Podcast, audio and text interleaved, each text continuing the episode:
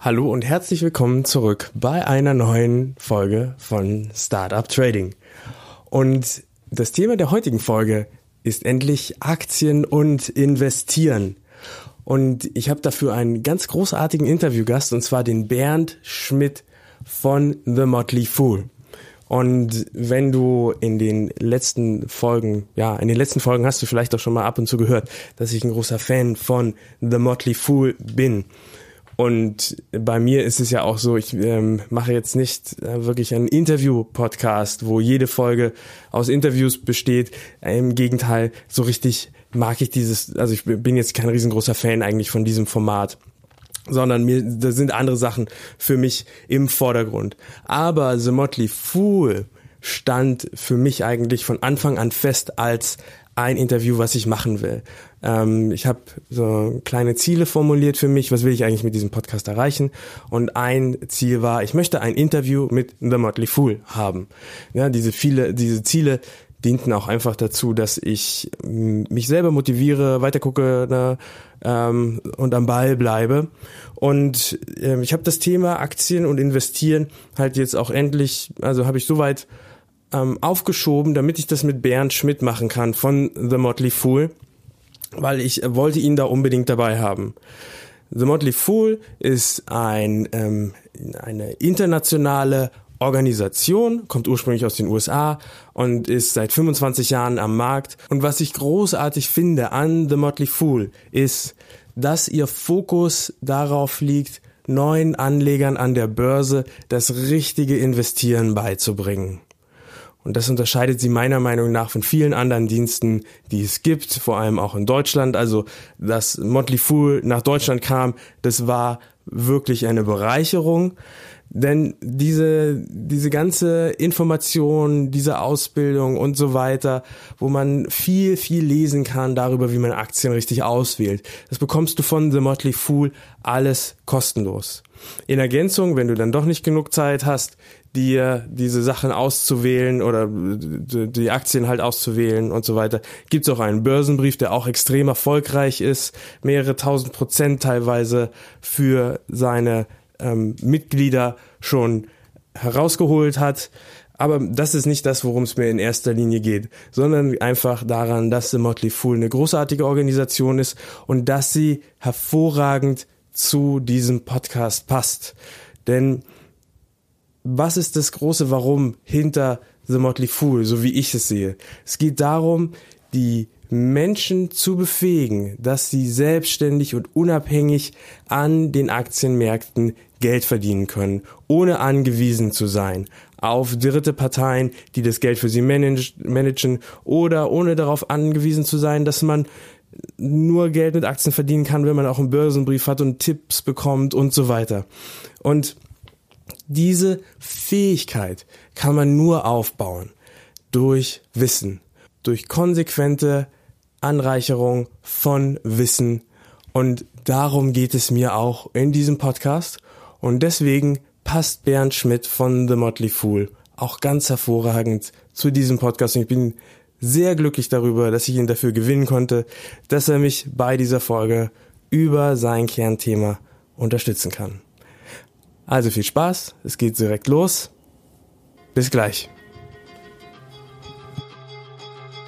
Willkommen bei Startup Trading, dein Podcast über Investieren, Trading und Finanzen. Mein Name ist Florian Günther. Folge mir und meinen Gästen und erfahre Hacks und Tipps, wie du erfolgreich und sicher an den Finanzmärkten operieren kannst.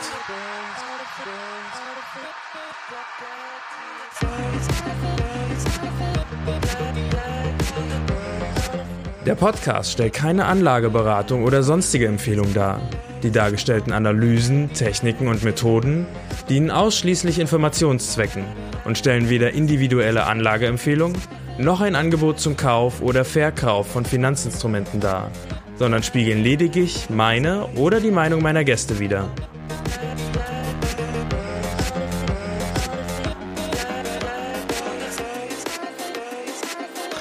Hallo lieber Bernd, willkommen in der Show. Wie geht's dir? Hi Florian, danke. Mir geht's gut. Wie geht's dir? Oh, mir geht's auch gut. Ich bin froh. Die, ähm, die Arbeit ist vorbei. Ähm, ich kann mich jetzt wieder um mein Herzensprojekt kümmern, Startup Trading. Und ich bin natürlich auch riesen froh, dass ich dich heute in der Show habe, weil damit ist eins meiner Ziele abgehakt, was ich mir von Anfang an vorgenommen hatte für den Podcast. Und zwar war das, dass ich ein Interview mache mit Motley Fool als diejenigen, die mir beigebracht haben, wie man investiert. Und dann hatte ich da noch ein, ähm, ein anderes Haus, mit dem ich schon ein Interview gemacht habe. Und dann kann ich da jetzt einen großen, dicken Haken dran machen und kann, kann also sehr zufrieden sein. Und ja, bin, bin wirklich froh, dass ich dich jetzt in der Show habe, Bernd. Das freut mich sehr zu hören, dass ich hier sein darf, zum einen, aber dass wir auch diejenigen waren, die dir beim ja, Einstieg in die Investitionswelt geholfen haben. Äh, tolle Sache. Ja, auf jeden Fall. Also da gab's ähm, Fool auch noch gar nicht in Deutschland. Das ist so ein bisschen ähnlich wie bei dir, wobei das ähm, bei mir, also du hast auf jeden Fall vor mir gestartet ähm, und ich hatte, ich hatte Fool schon ähm, beobachtet, bevor ja, als es noch in, den USA war und ähm, wie die dann, die, hat, die hatten das irgendwie, dass die da ähm, monatlich immer einen Tag hatten, wo sie eine Empfehlung rausbrachten. Und dann erinnere ich mich noch, wie ich das erste Mal vom Rechner saß und dann geguckt habe, äh, wann es dann, ich glaube 12 Uhr ist in den USA äh, und diese Empfehlung rauskam. Und das äh, habe ich immer noch als sehr aufregendes Erlebnis in Erinnerung für so einen ähm, Investment-Anfänger wie mich damals. Na, man spürt die Leidenschaft. Klasse. Ja. Gut, aber bevor wir zu viel, äh, zu tief äh, gleich am Anfang einsteigen, das hört sich ja alles ähm, so ein bisschen seltsam an. Wir reden hier über Fools und so weiter. Würde ich sagen, stell dich einfach mal dem Hörer noch mal ganz kurz vor, damit er auf ähm, demselben Wissensbereich ähm, ist, so wie wir. Ja, ähm, mein Name hast du ja, glaube ich, schon gesagt. Ich bin der Bernd. Ähm, wir duzen uns auch. Das machen wir beim The Motley Fool so. Ich bin der, äh, ja, mein Titel ist der leitende Investor von The Motley Fool. Was ich hauptsächlich mache äh, bei uns ist, ähm, ja, ich versuche gute Aktien zu finden, äh, die wir unseren äh, Mitgliedern empfehlen können. Und ich bin dann verantwortlich dafür, dass die eben auch äh, gut performen, äh, langfristig. Also äh, das ist so mein, meine Hauptaufgabe hier. Und ähm, wir sind auch noch ein kleines Team, das heißt, jeder macht noch ein bisschen mehr Dinge. Also wir kennen quasi uns in allen Ecken des Geschäfts jeder ein bisschen aus und jeder hilft jedem. Mhm. Und ähm, ja, bauen das quasi zusammen noch auf. Äh, vom Hintergrund her, ich bin eigentlich Elektrotechniker, mhm. ähm, habe mal Elektrotechnik studiert, auch sehr, sehr leidenschaftlich. Äh, und äh, mein Papa ist heute noch enttäuscht, dass ich das jetzt nicht mehr mache. ähm, habe aber dann ja nach meinem Diplom FH-Studium so einen Doppelstudiengang gemacht. Äh, da habe ich einen Master in, in Hochfrequenztechnik und Optik, Photonik gemacht und parallel eben ein Wirtschaftsingenieurswesen. Mhm. Äh, einen Wirtschaftsstudiengang, also ein MBA gemacht äh, ja, bin dann so quasi schon in, in die Schiene gerutscht, immer irgendwo zwischen der Technologie und der Wirtschaftsebene zu arbeiten. In meinen ersten beiden Arbeitsstellen nach dem Studium war das so, als ich als Strategieberater im ja, Technologie- und Strategieberater war für Telekommunikationsunternehmen. Danach dann ähm, bei einem Startup gearbeitet, habe auch in der Schnittstelle zwischen dem Entwicklerteam und äh, ja, den, dem Business Development Team. Und ähm, ja, jetzt bin ich aber ja, vollständig äh, in, in quasi den Wirtschaftsbereich reingerutscht. Interessiere mich aber in erster Linie oder ganz, ganz gerne für Unternehmen, die auch viel mit Technologie zu tun haben, ähm, ja. auch mit der Produktion, also die was Handfestes haben etc. Mhm. Also da spürt man meinen Hintergrund dann schon. Genau, gut, ja, da hast du ja natürlich dann auch ähm, das, äh, das Insiderwissen dann auch in für einen Bereich, wo man halt auch gerade sehr erfolgreich mit sein kann. Ne? Bist du ähm, wahrscheinlich da auch ähm, dem einen oder anderen voraus und erkennst Trends, bevor die Masse das erkennt. Ja, die Masse weiß ich nicht. Ich beschäftige mich natürlich äh, professionell damit und, und ähm, hab, äh, verbringe einfach dann viel Zeit auch, ja, mir über diese Dinge Gedanken zu machen. Äh, das ist vielleicht dann der Vorsprung, mhm. den ich gegenüber anderen habe. Aber wir haben im Unternehmen zum Beispiel einer unserer Gründer, David Gardner. Das ist schon faszinierend, wie, wie manche Leute ähm, so weit in die Zukunft blicken können, bestimmte Visionen haben. Da, da bin ich jetzt nicht so. Also wenn er vor fünf Jahren über selbstfahrende Autos geredet hat und was die für, für einen Impact haben werden oder haben können, können. Mhm. Da, da reden heute viele Leute noch nicht drüber. Also es gibt bestimmt Leute, die, die mir da sehr weit voraus sind. Aber ja, die Zeit, ähm, ähm, die ich damit verbringen kann, mich mit solchen Dingen zu beschäftigen, hilft natürlich. Und du, ähm, du arbeitest jetzt bei, bei Fool.de. Ähm, worum handelt es sich denn bei Fool.de? Ja, das ist eine, eine schöne Frage. Fool.de ist ähm, ja ein Ableger, sage ich mal, von Fool.com. Äh, Fool.com gehört The Motley Fool, das ist Unternehmen in den USA, auch unser Mutterunternehmen von Deutschland. Ähm, unser Ziel ist es, äh, ähm, Anlegern zu helfen, besser zu investieren.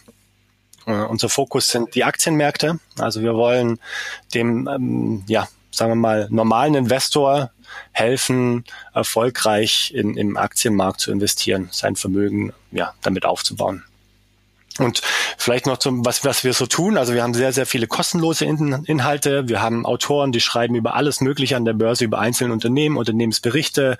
Wenn zum Beispiel ähm, Tesla hat ja gestern, glaube ich, oder heute äh, seine Zahlen veröffentlicht. Da gibt es jetzt heute wieder Artikel äh, mit Meinungen dazu, auch verschiedene Meinungen.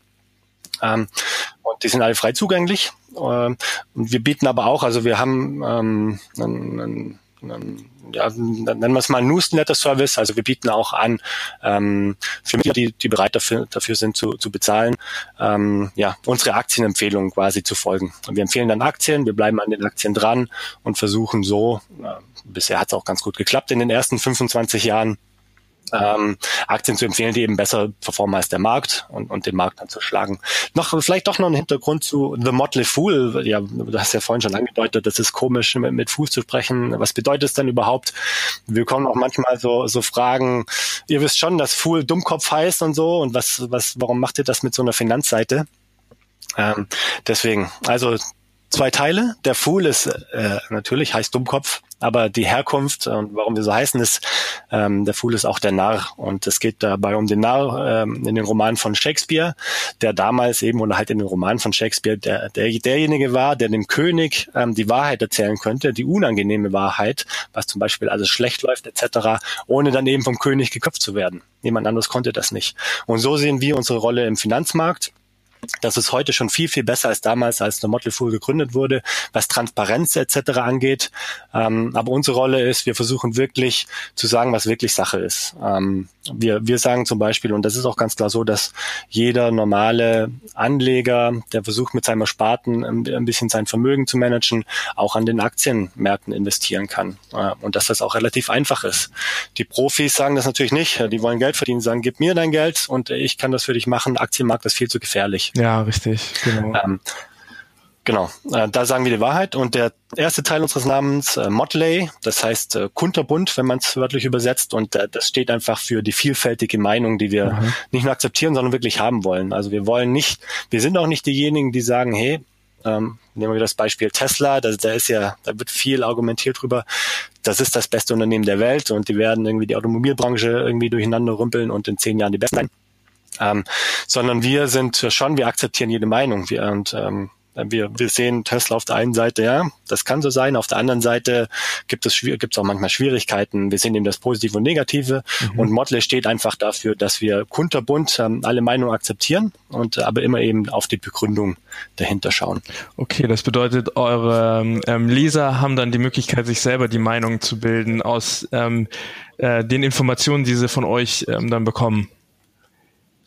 Genau, das ist das, was wir wollen. Also wir wollen vielfältige Meinungen. Wir haben gesagt, viele mhm. freiberufliche Autoren und die teilen dann ihre Meinung. Also es gibt schon diejenigen, die ne, pro eines Unternehmens sind und dann auch die Gründe nennen. Aber dann wollen wir dann oder haben es auch sehr gerne, wenn halt dann jemand anders, der andere Meinung ist, ähm, seine Argumente auflistet. Mhm. Und unser Ziel ist dann genau möglichst komplett, damit sich die Leser auch ein, ein, wirklich ein eigenes Bild von der Situation machen können und nicht ähm, ja einfach das glauben müssen, was ihnen, äh, was ihnen von jemand anders erzählt wird.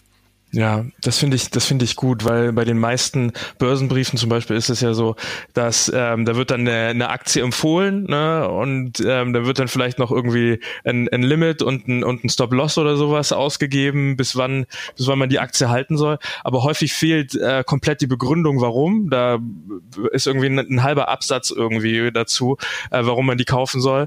Ähm, oder oder es ist halt total einseitig und die Leute kaufen das und ähm, ja sind sich überhaupt gar nicht äh, komplett aller Risiken bewusst oder dass sie, wenn sie diese zusätzliche Information ähm, noch gehabt hätten, die ihr vielleicht dann liefert, ähm, dass sie dann vielleicht das doch nicht gemacht hätten äh, mit der Aktie. Ne? Ja, sowas, äh, ja, das ist, ähm, das ist schlecht. Ich, ich selbst kenne, muss zugeben, kenne nicht so viele Börsenbriefe auch in Deutschland. Ähm, ich weiß nur, wie wir es machen, ist halt tatsächlich, also wenn wir eine Aktie empfehlen, dann legen wir uns Argumente da und das klingt dann mhm. natürlich auch immer sehr optimistisch, weil wir empfehlen eben Aktien, in die wir auch selbst investieren und wir sind entsprechend optimistisch, aber wir zeigen halt ganz mhm. klar und wir schreiben das auch auf, welche Risiken wir sehen, worauf wir achten und ähm, mhm. wenn es auch in die Hose geht, ähm, was immer mal passieren wird, äh, davon kann man ausgehen, ähm, dann, dann äh, geben wir das auch zu. Ähm, auch wenn wir einen Fehler gemacht haben, dann wird das zum Beispiel ähm, transparent dargestellt natürlich. Hm, genau, da gibt's ja dann auch ähm, den einen oder anderen Börsenbrief, wo der Fehler dann immer äh, unter den Tisch fällt oder sind dann die ähm, die zehn besten Investitionen stehen dann noch so da, um als äh, als ähm, Beispiel für die vergangenen für, für die vergangenen Ergebnisse irgendwie herzuhalten, aber die ähm, die 20 schlechtesten oder so, die sieht man dann irgendwann gar nicht mehr. Ne? Also da gibt's ja viele, die ihre ähm, ihre Ergebnisse dann auch mal so ein bisschen aufpolieren ähm, unter den Börsenbriefen. Ja, ja, also das, ja, schade. Ähm, hm. Ja, aber das, ähm, ich meine, es ist ja auch ein, ein hart umkämpfter Markt. Das ist ja auch irgendwie ganz klar, dass ähm, die meisten dann halt auch ähm, alle alle Tricks anwenden, die sie da haben. Und ähm, ich ich denke, ihr könnt aber da vor allem halt durch ähm, durch das Vertrauen, was ihr aufbaut, ähm, punkten, weil ähm, die Leser merken das ja. Also die, ich, ich glaube, alle, die mit euch Kontakt hatten, die bleiben euch lange gewogen. Ähm, die, wenn die einen Artikel, ihr, ich sehe ja zum Beispiel bei, bei Finanzen 100, da sehe ich öfter auch Artikel von euch, ne, und ähm, da weiß ich genau, okay, also ähm, das kann ich, dem kann ich jetzt vertrauen. Das ist ein, ähm, das ist halt ein, ein Anbieter, der, ja, der vertrauenswürdig ist und wenn, wenn ich dann einen anderen Börsenbrief habe irgendwie und ich merke schon, okay, der will eigentlich jetzt nur diese Aktie da ähm, pushen, ähm, dann mache ich das meistens gar nicht mehr auf, was da geschrieben wird. Das äh, ist, äh, tut sehr gut zu hören, ähm, weil unser Ziel ist natürlich genau das, äh, dieses Vertrauen nicht nur aufzubauen, sondern eben authentisch zu wirken. Ähm, ja. Und äh, aber tatsächlich, wenn wir auf Börsentagen sind, dann kriegen wir oft das Feedback, dass, ähm, wie du schon sagst, dass unsere Artikel eben dann ähm, nicht immer einseitig sind, sondern unterschiedliche Perspektiven geboten werden. Und das scheint so zu sein. Es gibt, muss man dazu sagen, ist nicht so, dass jeder, der zu uns kommt, dann auch bei uns bleibt, äh, weil wir haben schon unsere eigene Philosophie und dieses langfristige, ich sag mal, Buy and Hold investieren, mhm. Mm, was aus unserer Sicht eben das Sinnvollste ist, dass es gibt viele, die haben da entweder keinen Spaß dran, glauben nicht daran und es ist auch manchmal schwer, durch schwierige Phasen eben dabei zu bleiben. Also es gibt schon auch Leute, die, mhm. die zu uns kommen und dann feststellen, nee, das ist nichts für mich. Und das ist dann aber auch völlig in Ordnung. Ähm, es ist nicht so, dass wir irgendwie jedem wollen, dass äh, ja, kommt alle zu uns und äh, ihr kriegt von uns genau das, was ihr wollt. Nein, ähm, wir haben unsere Philosophie, mhm. wir, na, die hat sich über die letzten 25 Jahre bestätigt. Wir wollen euch zeigen, wie das geht und dann entscheidet ihr, ob das äh, für euch ist oder nicht. Ja, ja, richtig, genau. Ja, man kann man kann es nicht jedem recht machen und alle Menschen sind auch anders. Ich habe auch zum Beispiel gelesen, dass du selbst ähm, auch ähm, mal als als Trader angefangen hast. Ist das richtig? Ah, wo hast du denn das gelesen? Das ist ähm, auch genau in, eu in eurem Aktienbuch habe ich das mal gelesen. Ah, klasse, hast du das gelesen? Nee, ich bin auch transparent. Ja. Also ich äh, ähm, ich habe tatsächlich, also als ich noch Ingenieurswesen studiert habe, hatte ich eigentlich wirklich nichts mit Finanzwesen zu tun. Aha. Hat mich auch nie interessiert. Börse hat, war wie eigentlich fast, sagen wir mal, 95 Prozent der Deutschen. Alles so habe ich nicht gedacht, aber mich hat es einfach nicht interessiert. Mhm. Und äh, ich habe dann aber ein paar Bücher gelesen, inspiriert von meiner jetzigen Frau. Ähm, eins davon, mhm. das hieß Rich Dad Poor Dad. Äh, das hat so ah, ja. Äh, ähm, ich habe der, der Autor heißt glaube ich Robert äh, Kiyosaki. Genau, richtig. Ist ja. das, ich glaube ein bisschen populistisch so geschrieben oder ne, wie sagt man? Aber das hat so mein mein, kennst du das? Ja, ja, ich kenne das. Ich mag das auch. Also ich finde das, ähm, ich finde das Buch nett, weil ähm, das so grundlegendes Wissen über, ja, er nennt es finanzielle Intelligenz, glaube ich, ähm, aufbaut. Ja. Ne? Ähm, ich pack, ähm, wir haben ja die Möglichkeit, dass wir hinterher noch so Sachen verlinken können. Ich pack das mal in die in die Show Notes. Ne? Ähm, damit die, die Hörer, wenn sie da mehr drüber erfahren wollen, dass sie sich das mal ansehen können, das Buch. Und ich pack auch mal einen, ähm, einen Link zu Fool und zu eurem Newsletter in die Show Notes, damit ähm, die Hörer das danach, ähm, dass sie nicht mitschreiben brauchen, dass sie es einfach danach haben. Ja. Gerne. Also Rich Dad Poor Dad hast du gelesen und äh, das hat dich, ähm, äh, hat dich, hat dann zum ersten Mal dein Interesse für die Finanzwelt geweckt. Ja, sag mal so, es hat meinen Horizont erweitert. Und ich habe mich dann, er hat da ganz viele andere, glaube ich, Buchempfehlungen drin. Und eine davon, mhm. ich meine, kam aus diesem Buch, vielleicht auch aus dem Folgebuch, das ich gelesen hatte, war eben von Alexander Elder, der ein richtig krasser Daytrader einfach war. Und ähm, hey, cool, das mache ich jetzt. Und dann habe ich einfach seine Bücher gelesen und habe wirklich mit dem Daytrading angefangen.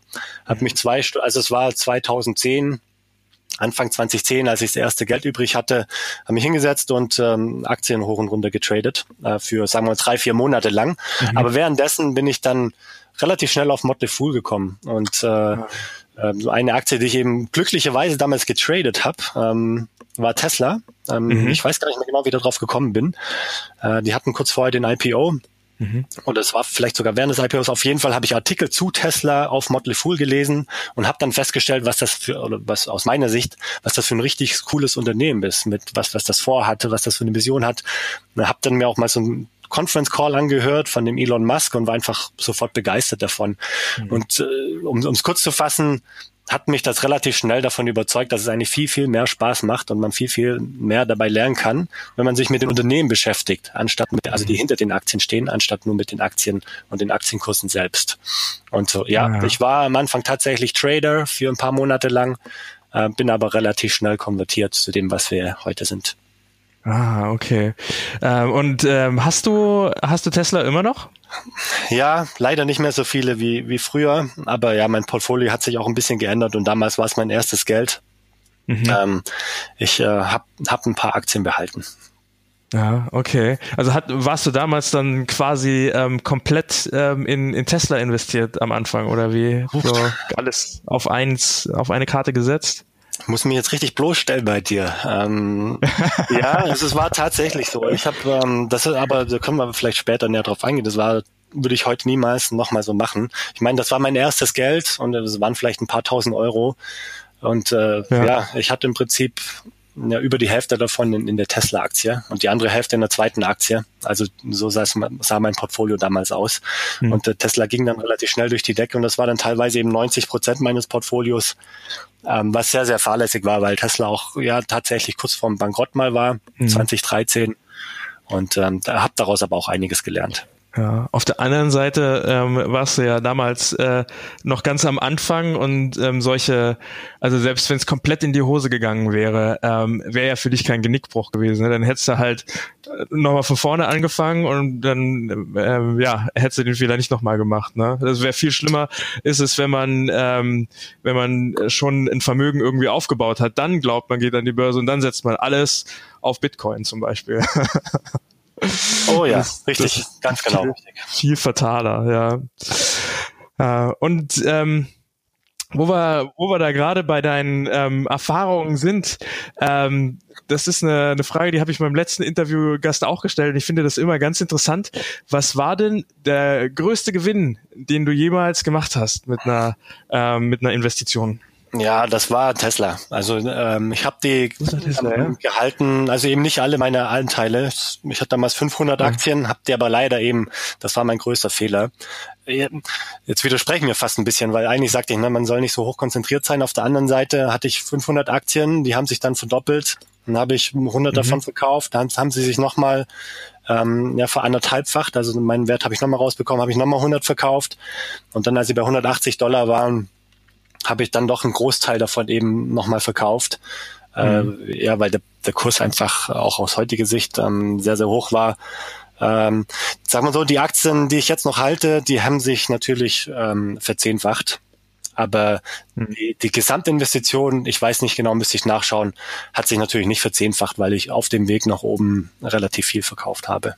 Ja, aber warum sagst du jetzt, ist das falsch? Also ich aus meiner ähm, ersten Intention heraus würde sagen, das ist richtig. Also was ich zum Beispiel mache, ich hatte jetzt äh, ähm, kürzlich ähm, das Glück, dass eine Aktie sich verdoppelt hatte und ich ähm, gehe dann ähm, immer hin und nehme meine Anfangsinvestition wieder raus. Was ich übrigens auch von äh, Robert Kiyosaki habe, von Rich Dad Poor Dad. Da ähm, stellte diese Methode nämlich auch vor.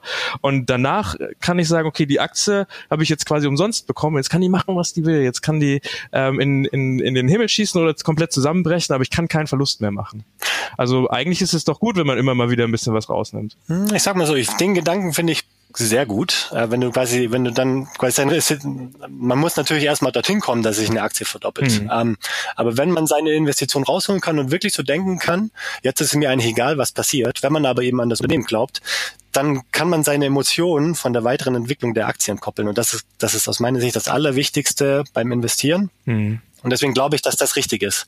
Ähm, jetzt aus fullischer Sicht, ähm, das Portfolio war dann natürlich ein bisschen diversifiziert ähm, wir lassen unsere Gewinner einfach laufen, ähm, weil es meistens eben einen Grund dafür gibt, dass eine Aktie ähm, nach oben geht. Bei Tesla war es, ne, die haben das Model S auf den Markt gebracht, kam es dann so na, zum sogenannten Short Squeeze, weil sehr, sehr viele Leute die Aktie geschortet hatten. Mhm. Die mussten alle die Aktie nachkaufen und so hat es den Kurs halt unheimlich in die Höhe getrieben in einer relativ kurzen Zeit. Mhm. Das war Mitte 2013. Und dann ist ein bisschen hin und her gedümpelt. Aber na, heute steht sie halt bei über 300 US-Dollar und ähm, ist natürlich schon sehr, sehr hoch bewertet. Ähm, ist auch verschuldet, das Unternehmen ist enorm kapitalintensiv. Ja. Aber äh, ich, ich bin zu dem, ja, quasi zu dem Entschluss gekommen, solange eine Position im Portfolio jetzt nicht eine überdimensionale Größe einnimmt, mhm. was auch immer das ist, für mich sind es, sagen wir mal, mit 20 Prozent mit einer Portion äh, Position ist für mich in Ordnung, weil ich noch jung bin und ein paar Jahre äh, zum Investieren habe. Ähm, aber solange eine Aktie jetzt nicht, sagen wir mal, 50 Prozent von meinem Portfolio ausmacht, bin ich der Meinung, solange ich an das Unternehmen glaube, halte ich daran fest. Mhm. Ist doch bei Warren Buffett auch so, dass er, dass sein Portfolio auch ähm, gar nicht so diversifiziert ist, weil halt einige Aktien ähm, sich gut entwickelt haben, ähm, irgendwie Geico oder so und ähm, manche dümpeln halt irgendwie ähm, so nebenher und dann hat ich glaube, es heißt Geico, dieses Versicherungsunternehmen in den USA, oder? Mhm, genau. Ja, ähm, und das hat dann halt auch irgendwie 20, 30 äh, Prozent in seinem Portfolio teilweise oder so. Ne? Genau so ist es. Also man muss immer denken, man muss dann für das Geld, das man dann rausholt, äh, wenn man es, also entweder man gibt's aus ähm, und konsumiert das, geht in Urlaub oder schön, das, ist, das sind natürlich andere Gründe. Aber wenn man wirklich das Geld, das Kapital weiter investieren möchte, dann muss man ja erstmal eine bessere Investition finden. Ja. Und ähm, das ist dann eben die Herausforderung. Und wenn man, das ist eben unser Investitionsstil beim The Motley Fool, wir versuchen eben schon in die besten Unternehmen zu investieren. Von denen gibt's auch nicht unendlich viele. Wenn man dann eben Geld aus einem rausholt, muss man erstmal ein anderes finden, wo es besser angelegt ist. Mhm. Und bei, bei Warren Buffett sieht man das ja, ja sehr schön. Er kauft äh, Geico, genau, war, war seine, meine ich, seine erfolgreichste Investition. Coca-Cola, die er, wann war es, in, in den 70ern oder 80ern gekauft hat, mhm. wo die Dividende fast schon so hoch ist wie damals sein Einstandskurs. Wow. Und sowas schafft man, genau, sowas schafft man eben nur, wenn man, wenn man Aktien hält. Man ja. zahlt auch eben keine Steuern. Ne? Wenn du deine Aktien verkaufst mit Gewinn, dann zahlst du auch erstmal schön Steuern drauf. Gut, stimmt. Ähm, ja, richtig. Das, das sind alle so, so, so Dinge, die da mitspielen wollen. Aber in erster Linie ist es für uns, äh, dass, dass es eigentlich viel entspannter ist äh, dass man sich nicht ständig Gedanken darüber machen muss, was verkaufe ich jetzt, äh, wo kann ich das Geld reinstecken, sondern ich, ich hm. ähm, mir gehört dieses Unternehmen, ähm, ich behalte das und wenn ich woanders zusätzliches Kapital finde, dann mache ich mir Gedanken, wo kann ich es investieren. Aber immer hin und her springen sozusagen und versuchen, sein Portfolio aufs Maximum zu optimieren. Erstmal ist es schwierig oder eigentlich unmöglich, das zu tun. Ähm, und zweitens ist es halt dann doch auch äh, viel weniger entspannt. Mm, genau, ja. Ähm, der bei mir, bei mir ist das, äh, ist das Problem, dass ich, ähm, glaube ich, zu häufig ins Portfolio reingucke und aus reiner Langeweile dann manchmal hin und her ähm, trade oder weil ich halt irgendwo ähm, was gelesen habe, was jetzt äh, der, der neue große Trend ist und dann denke ich mir, wo kann ich jetzt was abziehen, damit ich das da reinschiebe und eigentlich weiß ich, dass das ähm, eine schlechte Verhaltensweise von mir ist, ähm, die meistens äh, dann auf lange Sicht immer zur Enttäuschung führt, aber irgendwie mache ich das trotzdem. Also ich ähm, muss mir dann auch was überlegen. Äh, ich habe bei, bei Finanzen 100 habe ich zum Beispiel mein, mein Portfolio da in dieser App, so dass ich da immer reingucken kann. Ich spiele jetzt mit dem Gedanken, dass ich das einfach da lösche ähm, und mich äh, nicht mehr dafür interessiere, was, was da eigentlich abgeht, damit ich dieses äh, äh, ja, dieses Buy and Hold endlich mal richtig halten kann. Also es gibt eigentlich nur so ein, so ein paar Aktien, wo ich äh, so drin drin verliebt bin und was die auch so im Zentrum von meiner Strategie sind, die ich nicht verkaufe, aber ansonsten ich immer ein bisschen habe ich zittrige Finger äh, so ein bisschen immer beim beim bei den Aktien leider. Ich, ich kenne das ein bisschen, war bei mir früher so, jetzt ist es zum Glück nicht mehr so. Ich habe da viel von meiner Frau gelernt, aber was du beschreibst, das ist tatsächlich das, was ich denke mal 90 Prozent aller männlichen Investoren, sage ich mal, ähm, ah, haben dieses ja. in Anführungsstrichen Problem. Äh, genau. Mhm. Bei meiner Frau zum Beispiel, die war schon immer, ne, die, die hat vor, was weiß ich, wie vielen Jahren hat sie mal Starbucks gekauft oder KUKA, wenn du das Unternehmen kennst.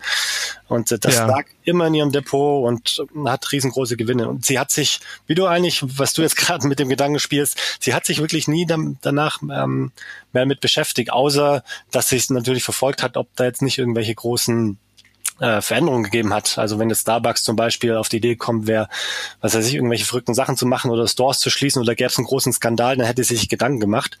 Aber das Unternehmen wächst mhm. weiter. Und ähm, dann naja, und äh, im, im Endeffekt ist meine Frau, sagen wir, in den ersten Jahren, in denen wir gemeinsam investieren, die bessere Investorin im Vergleich zu mir. Einfach, weil mhm. ich tatsächlich zum Beispiel äh, Tesla und ich habe die Lektion auch erst vor zwei, drei Jahren wirklich verinnerlicht ähm, oder andere Aktien, wo ich dann tatsächlich, so wie du, wo ich dann doch mal zittrige Finger hatte, mal wieder was verkauft. Also das Problem in Anführungsstrichen, wie gesagt, das haben, glaube ich, sehr, sehr viele. Ähm, die ja, aber es ist halt tatsächlich so, ähm, das belegen zahlreiche Studien, dass wenn man das nicht tut, also je weniger man handelt, desto erfolgreicher ist man am Ende. Ja, genau, richtig. Ja, aber wie du auch sagst, es ist wahrscheinlich auch so ein typisch männliches ähm, Problem, diese Nervosität ähm, mit, mit den Aktien. Also da will mir echt noch was einfallen lassen, wie ich das bei mir beenden kann. Ja. Genau. Wir wollen einfach handeln. Ähm, das ist einfach, ne, das ist unser Trieb. Wir wollen was tun, mhm. äh, produktiv sein. Aber investieren ist das einfach ähm, die schlechte Variante in, sagen wir mal, neun von zehn Fällen. Ja, genau. Wo wir gerade bei schlechten äh, Varianten sind, was war denn deine, deine schlechteste Investition oder dein größter Verlust, den du jemals gemacht hast? Ja, ich meine, das, das ist eine tolle Frage. Ich möchte nur dazu anmerken, dass ich eigentlich ja nur einen Bullenmarkt kenne. Also ich habe 2010 angefangen, ja. richtig zu investieren. Ähm, seitdem sind die Börsen ja selten mal nach unten gekracht. Es gab mal so, so Zeiten und jetzt im Moment ein paar Tage, aber es gab nicht einen Crash. Also ich habe sowas wie 2007, 8 oder 2000, mhm. 2001 nie durchgemacht. Von dem her ist das alles äh, relativ. Und wenn du mich vielleicht in fünf Jahren fragst, dann werde ich dir einen, einen größeren Verlust äh, nennen können. Aktuell ist es ist ein Unternehmen, das heißt Teradata. Das mhm. hat mich total begeistert, weil die, ja, Big Data, das war, wie du beschreibst, war so ein, so ein Trend Big Data, das war mhm. quasi so ein Pure Play auf, auf so ein Unternehmen, das in, in so, ja, in dem Bereich tätig war. Ähm, und äh, ja, ging halt in die Hose. Ich weiß nicht, wie hoch der Verlust war, war nicht so hoch, 20, 30 Prozent, aber mhm. es war halt ja meine schlechteste Investition bisher und äh, habe die Aktien auch verkauft und in den letzten paar Jahren auch nicht mehr verfolgt. Ah ja, genau. Ja, das ist dann auch gut. Das mache ich auch nicht. Wenn ich eine Aktie verkauft habe, ob jetzt im Gewinn oder im Verlust, dann ähm, schaue ich sie mir auch erstmal nicht mehr an. Ähm, schon alleine, um irgendwelche ähm, ähm, Regret-Trades dann nicht äh, zu starten, wo ich dann sehe, ach, jetzt ist sie doch durch die Decke gegangen, jetzt springe ich nochmal auf oder so. Ne? Und dann äh, an dem Zeitpunkt fällt sie dann natürlich wieder oder so. Ja. Hm. Aber wenn du, wenn du bei 20 Prozent schon ausgestiegen bist, ähm, hast du dann irgendeine Methode, ähm, wo du sagst, ähm, zum Beispiel, wenn eine Aktie 20 Prozent fällt, dann gehe ich raus? Oder was hat das ausgelöst, dass du gesagt hast, ich gehe jetzt aus dieser Aktie raus? Ja, tolle Frage wieder, ähm, weil da kommt die fullische Philosophie durch. Wir gucken ja, wir gucken nicht auf die Aktienkurse, wir gucken auf die Bewertung des Unternehmens. Das heißt, ich würde ein Unternehmen schon Mhm. Nachdenken darüber, das zu verkaufen, wenn es überbewertet, wenn ich es für überbewertet halte. Äh, Tesla zum Beispiel könnte ich jetzt für überbewertet halten und dann teilweise verkaufen. Mhm. Aber Bewertung ist mehr Kunst als Wissenschaft. Mm, das ist immer, das, das äh, ja, das ist wahrscheinlich der Haupt, äh, die Hauptlektion, die ich in den letzten Jahren beim The Motley Fool gelernt habe, dass man na, als, als Anleger möchte man sehr, sehr viel Fokus auf die Zahlen legen und so weiter, aber da kann man am meisten falsch machen, weil es eben, ne, man kann nicht sagen, diese Aktie ist 10 Euro wert und das war's. Also man kann sagen, unter diesen, diesen Bedingungen oder Annahmen sehe ich diese, mhm. den Wert dieser Aktie bei 10 Euro, aber das stecken immer Annahmen dahinter, die falsch sein können und in der Regel auch falsch sind oder zumindest eben nicht immer auf den Punkt treffen. Und jetzt aber mhm. zu deiner Frage, äh, warum habe ich diese Investition verkauft oder allgemein? Ähm, hier war es einfach so, dass ich mir dann auch die, die Conference Calls angehört habe mit dem Unternehmen von Analysten und der CEO, der, der Geschäftsführer, war, hat mir zu wenig Leidenschaft gezeigt, ähm, zu wenig Vision. Also ich habe nicht gesehen, er hat das nicht so gut erklärt, wo das Unternehmen dann in fünf Jahren hinste ähm, hin äh, stehen wird ähm, und mhm. den Weg dorthin konnte er einfach nicht aufzeigen. Und ich habe da einfach das Vertrauen in das Management verloren. Und das Management ist am Ende, er hat den größten Einfluss auf ne, die Entwicklung des Unternehmens und dadurch eben auch auf die Entwicklung der Aktie, zumindest langfristig. Und äh, mhm. wenn ich einem Management nicht mehr vertraue, dann ähm, verkaufe ich. Das ist ähm, ja für mich einer der wichtigsten Verkaufsgründe. Ah, okay. Alles klar. Gut, ah, interessant. Ja, ich habe mir noch nie so einen so einen Conference-Call ähm, angesehen. Kann sich jeder den ansehen? Ja, ähm, viele Unternehmen stellen leider keine Rec also Aufnahmen zur Verfügung. Äh, manche mhm. machen es auch gar nicht, vor allem in Deutschland. Aber es, ja, doch, ich glaube, es werden auch immer mehr. Äh, Zalando zum Beispiel macht sowas äh, oder in den USA machen es wirklich fast die meisten. Ich weiß nicht, ob es da vielleicht sogar Pflicht ist. Mhm. Aber ich kann nur zum Beispiel empfehlen, weil ich gerade zum Beispiel ähm, am Teradata und das die, die Vision des Managements erklärt habe oder die mich dann nicht mehr überzeugt hat bei Tesla. Deswegen halte ich die Aktien, die ich eben habe, jetzt auch noch weiter fest. Ähm, kannst du ich kann dir den, gern den Link nachher schicken und du kannst ihn auch posten mhm. zu dem Conference Call. Nur mal das anhören. Da, da, ah, werden, ja. da stellen die Analysten die Fragen an den Elon Musk und äh, wie er dann darauf äh, eingeht, ist einfach, man spürt seine Überzeugung, die natürlich auch auf Überheblich, Überheblichkeit begründet sein kann. Mhm. Das muss man versuchen zu bewerten. Aber er begründet Dinge wirklich sehr, sehr gut. Er hat, er zeigt die Vision auf, wo man in fünf Jahren stehen wird. Und so kann man eben nicht nur das Unternehmen besser verstehen, sondern auch die Denkweise des Managements. Und meiner ja. Ansicht nach kann man dann eben auch besser beurteilen, ob das Unternehmen eine gute Investition sein kann oder nicht. Genau. Ja, und gerade bei, bei Elon Musk, also äh, gut, er kommt, er kommt vielleicht vielen als äh, überheblich vor, aber er ist ja auch einfach so ein so ein Arbeitstier und und und Visionär und gleichzeitig ähm, hat er aber auch so unglaublich viele Fähigkeiten. Also er ist ja auch so eigentlich, ähm, glaube ich, hat er als Programmierer gestartet, ne? Und jetzt ähm, hat er gerade ähm, die die beste Rakete der Welt ähm, in Orbit geschickt ähm, mit einem Auto, das er selber gebaut hat ähm, als als Lastgut und ähm, und die einzelnen Stufen sind sind von alleine wieder gelandet. Also Dinge, wo ähm, vor vor fünf Jahren noch alle gesagt hätten, es ist unmöglich und er schafft es einfach. Ne? Genau so ist es. Ähm, also total beeindruckend. Ich kann, kann allerdings, ich kann die Skeptiker verstehen, weil er schon viele Versprechungen macht, die hinterher nicht erfüllt werden. Ähm, ja. Aber ja, äh, was er, äh, nein, nicht er, er und sein Team die letzten Jahre auf die Beine gestellt haben mit Tesla und mit äh, SpaceX, das ist schon aus meiner Sicht fast unglaublich. Ja, absolut, absolut. Und man merkt bei ihm aber auch, dass er ein ganz starkes Warum hat. Also er, ähm, er, er macht es nicht, um Geld zu verdienen, äh, weil dann hätte er eigentlich nach Pay, äh, PayPal aufhören können, sondern ähm, er macht das, weil er, weil er eine große Vision für die Menschheit hat. Ne? Er will, ähm, er will den Planeten retten und da erstmal gucken, dass wir keine fossilen Brennstoffe mehr in Autos verbrennen. Und äh, zweitens möchte er die Menschheit äh, auf den Mars bringen. Und ähm, ja, so von solche Leute gibt es natürlich auch nicht so viele. Ne? Also das ist wirklich, wirklich beeindruckend, der Typ. Ja. ja. So, ähm, bevor wir gleich uns nochmal so die Aktie an sich ähm, angucken, so und da mal ein bisschen tiefer reingehen, würde ich mit dir nochmal über so aktuelle Gegebenheiten sprechen, die wir gerade haben. Und zwar gibt's ja jetzt gerade ähm, eine äh, riesige Korrektur auf allen Märkten. Was denkst du darüber? Hm, mein ehrlicher Gedanke ist endlich. Endlich passiert das.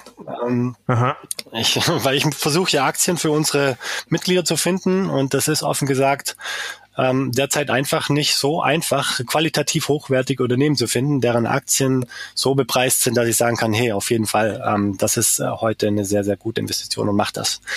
Deswegen aus dieser Sicht äh, freue ich mich über, über diese Korrektur. Äh, die Bewertungen werden einfach günstiger und deswegen kann man günstiger einkaufen. Ähm, mhm. Die Hintergründe, ja, das ja, das ist alles ein bisschen schwierig zu bewerten. Ähm, also ich, ich halte es auf jeden Fall für eine gute Sache, dass es mal wieder in die Richtung geht, dass Volatilität zurückkommt, weil das scheint ja teilweise schon ähm, überall schon zu sein, dass es ja, man hat kein Gefühl mehr für Risiko. Ich meine, die Janet Yellen hätte war das im Dezember irgendwann mal gesagt, mhm. die werden keine Krise mehr erleben. Und es sind vielleicht nicht genau die Worte, aber äh, sowas in die Richtung habe ich jetzt im Kopf, was sie gesagt hat. Ähm, also, oder ein Crash an den, den, Aktienmärkten. Das scheint irgendwie so in den Hintergrund gerückt zu sein und so ins, ins weit fern. Das ist jetzt zehn Jahre her, dass wir so einen Crash hatten. Ähm, mhm.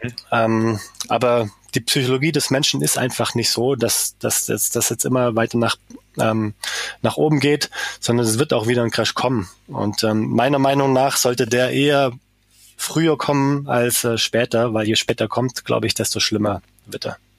Okay, und was meinst du jetzt mit Crash genau?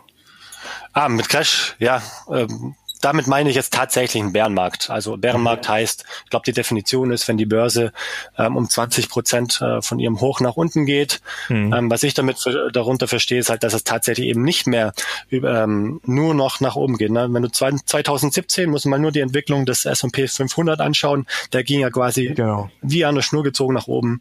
Ja. Und äh, unter einem Crash verstehe ich jetzt, dass es tatsächlich mal um 20 Prozent oder mehr nach unten geht, vielleicht auch 50 Prozent. Mhm. Ähm, über einen kurzen Zeitraum oder langen Zeitraum Zeitraum, das weiß ich nicht, aber dass es eben auch mal wieder in eine andere Richtung geht als die letzten Jahre. Ja, genau. Also mit dem äh, mit dem S&P 500, das war ja jetzt gerade zum Ende auch noch also ähm, unglaublich anzusehen, wie der erst steil nach oben geht und dann denkt man, es müsste doch jetzt irgendwann mal korrigieren und dann geht er aber noch steiler nach oben und immer noch steiler und noch steiler. Ähm, also ähm, das äh, das ist wirklich ähm, unglaublich gewesen. Aber das finde ich interessant dass du sagst, das war für dich auch schwer, in 2017 dann Empfehlungen zu finden, weil ich jetzt gedacht hätte, jemand, der investiert, der, für den ist es vielleicht zum Beispiel einfacher als für einen Trader mit so einem Markt klarzukommen, weil der, der Trader braucht ja das Auf und Ab und der braucht die Volatilität und der Investor, der sieht halt, okay, das steigt, dann gehe ich einfach drauf und äh, gehe mit. Aber da sagst du, das war für dich gar nicht so. Nee, ähm, in erster Linie, ne, weil, wie gesagt, wir, wir gucken halt uns die Bewertung von Unternehmen an. Mhm. Und jetzt muss man schon dazu sagen, der DAX äh, hat ein Kursgewinnverhältnis, das nicht hoch ist. Ich meine, das liegt im, im mittleren Zehnerbereich. Ah, Und man okay. findet da schon in Anführungsstrichen günstige Unternehmen. Muss man nur mal auf die Autobauer schauen. Äh, das, das geht dann schon, aber äh, ich habe mal eine Analyse gemacht, das war im letzten Jahr und habe mir über die Branchen angeschaut. Also ich habe zum Beispiel mal die Autounternehmen ausgeschlossen, weil in der Autoindustrie eine riesengroße Unsicherheit ist. Ne? Da findet die Riesenrevolution ja. statt, autonomes Fahren, Elektromobilität, dieses Shared Services. Ähm, das, das wird sehr wahrscheinlich die Industrie in den nächsten Jahren ziemlich durcheinander wirbeln, ähm, mhm. was aus meiner Grund, äh, aus meiner Sicht der Grund ist für die günstigen Bewertungen. Ähm, fast alle Unternehmen in dem Bereich, außer denjenigen, die in der Elektromobilität unterwegs sind, interessanterweise. Ja. Ähm, Genau, aber wenn man die ausschließt, wenn man dann noch ein paar Banken ausschließt, so Deutsche Bank, Commerzbank etc., die auch äh, günstig sind, wo es auch viele Gründe für gibt, ähm, dann merkt man, äh, wenn man zum Beispiel nur in den Industriezweig schaut, das sind dann Kursgewinnverhältnisse von einem Durchschnitt, ich muss lügen, ich habe die Zahlen nicht mehr genau im Kopf, aber es waren irgendwie weit über 20, äh, vielleicht waren sogar 30. Mhm. Und ähm, das 30-fache äh, vom Gewinn für ein Unternehmen zu bezahlen, das vielleicht eine Perspektive hat von, sagen wir mal, fünf Prozent im Jahr zu wachsen, und, äh, und die Profitabilität jetzt nicht mehr verdoppeln kann, das ist schon sportlich. Und äh, selbst wenn das Unternehmen ein sehr, sehr gutes ist, tue ich mir schwer, darin zu investieren. Ähm, zwei Beispiele nur. Äh, die zwei Unternehmen, die für mich persönlich oder die ich am meisten schätze äh, an der deutschen Börse, sind Rational. Das ein Küchenhersteller und Hersteller von Küchengeräten und Vielmann. Kennt, kennt wahrscheinlich jeder, der Brillenhändler genau. ähm, oder ja, das Brillengeschäft. Und das, das sind beides äh, quasi Eigentümer geführte Unternehmen mit einer sehr, sehr langfristigen Perspektive. Tolle Finanzen, keine Schulden, äh, wenn ich es richtig im Kopf habe, jeweils.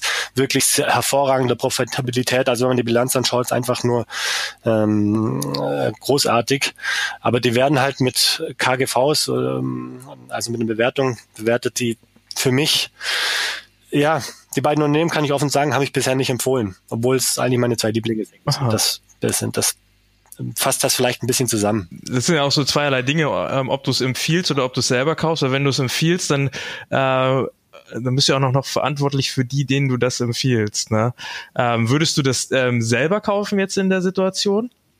Ja, eben nicht. Also ich mh, mm, würde nur ah. äh, unter, na gut, ähm, vielleicht eine kleine Einschränkung. Äh, ich habe, ähm, was ich jetzt gemacht habe, ist, ich habe mir meine, ich hatte früher mal Sparpläne für meine Töchter und meine Frau auf äh, e, ähm, ETFs und die habe ich jetzt in Unternehmenssparpläne geändert und äh, wo man, ja, mhm. und da habe ich tatsächlich viel Mann und rational auch drin. Aber die Sparpläne funktionieren so, dass halt monatlich ein bestimmter Betrag in die Aktien investiert wird. Ah. Und ähm, da gucke ich jetzt nicht, dass ich heute versuche, einen Preis zu bekommen, wo ich dann glaube, dass in zehn Jahren die Rendite x Prozent beträgt. Mhm. Ähm, sondern da habe ich einfach nur wirklich, weil meine Erwartung ist, dass diese Sparpläne über die nächsten 20, vielleicht 30 Jahre laufen. Ähm, und äh, da wollte ich dann einfach ein, einfach nur die besten Unternehmen drin haben. Deswegen, na, diese, sag mal, diese Einschränkung. Also ich für meine Töchter kaufe ich tatsächlich. Ähm, für meine Frau weiß ich jetzt nicht, welche ich da drin habe, aber kann auch sein, dass ich die dort drin habe, ähm, weil eben gemittelt wird. Äh, jeden Monat wird investiert ein bestimmter Betrag, auch nur kleine Beträge. Aber was ich jetzt nicht für mich machen würde, ist einen, einen Betrag in die Hand nehmen, ähm, der, der na, mein Portfolio entsprechend auch sich äh, auch auswirken mhm. würde und in viel man oder rational investieren. Weil ähm, wenn ich das machen würde, dann, also das würde ich nur machen, wenn ich auch eine entsprechende Rendite sehe. Ja. Und wenn ich die entsprechende Rendite sehe, dann würde ich diese Aktien eben auch äh, für unsere Mitglieder genau. empfehlen. Genau. Ja, bei dem Unternehmenssparplan hast du ja auch den großen Vorteil, sollte das jetzt äh, crashen, dann ähm, kaufst du am nächsten Tag nach dem Crash halt viele Aktien für dasselbe Geld genau. äh, und es wird es wird gemittelt. Also bei so Sparplänen ist ja der ist eine Korrektur oder der Crash ist das Beste, was dir ja passieren kann. Währenddessen, wenn du jetzt einmal investiert hast und es crasht, dann ähm, ärgerst du dich natürlich an dem Tag nach dem Crash als Dollar. Genau so ist es, ja. So, das war er. Der erste Teil meines Interviews mit Bernd Schmidt von The Motley Fool. Und wenn dir das gefallen hat, dann schau doch mal vorbei und ähm, du findest zusätzliche Informationen in den Show Notes. Diese findest du unter tradingpodcast.net slash 18 und dort findest du auch alle genannten Links aus dieser Folge. Wenn dir die Folge gefallen hat, dann sei doch beim nächsten Mal wieder dabei. Die nächste Folge kommt raus nächsten Dienstag und dort gehen wir dann noch ein bisschen tiefer ein auf das Thema Aktien und investieren. Und wenn du zufrieden bist mit dem Podcast, dann würde ich mich auch super freuen, wenn du mir bei iTunes eine Bewertung geben würdest. Das bringt mich weiter und das bringt auch andere dazu, dass sie Startup Trading finden und dann ebenfalls ihr Börsenwissen erweitern können. Also vielen Dank. Bis zur nächsten Folge. Tschüssi.